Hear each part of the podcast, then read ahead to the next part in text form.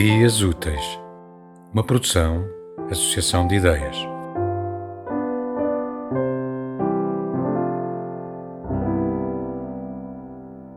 O meu nome é Catarina Ferreira.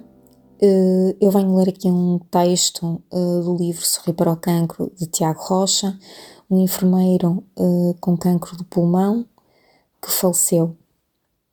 Então o texto chama-se Ser ou Ter. A sociedade moderna espelha a cultura sôfrega da posse. Está enraizada a crença de que, quanto mais eu tiver, com maior valor me sentirei e maior valor me irão conferir os outros. Os lobbies em muito contribuem para que o consumismo se estabeleça no cotidiano das pessoas, também propulsionado pelo vazio emocional e a falta de propósito das mesmas. A oferta é maciça, o marketing é poderoso e o fenómeno cresce irreparavelmente. Ter o carro mais aparatoso, ter a casa mais imponente, ter as roupas mais vistosas, ter os acessórios mais caros, ter as consolas mais recentes, assim como ter o corpo mais escultural ou até ter a maior legião de seguidores no Instagram.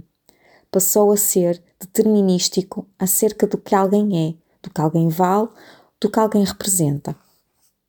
Quando existe a percepção de que a nossa felicidade e o nosso bem-estar não dependem do que temos, mas do que somos, abrem-se horizontes ilimitados. Não é necessário ter uma doença na qual se estabelecem uma incapacidade a um prazo potencial para que o ser se superiorize ao ter. Para ser é preciso humildade para percepcionar que somos imateriais, que nem o nosso corpo físico é nossa pertença para todo sempre, quanto mais os bens que tanto gladiamos para ter. Para ser é preciso fundirmos-nos com a natureza como sua parte indissociável, respirando e respeitando o seu curso natural, protegendo-a. Para ser é preciso gratidão, agradecendo pelo que somos, pela família e amigos que temos, pela entidade superior que nos protege, para quem acredita, pela benção de cada dia da vida terrena.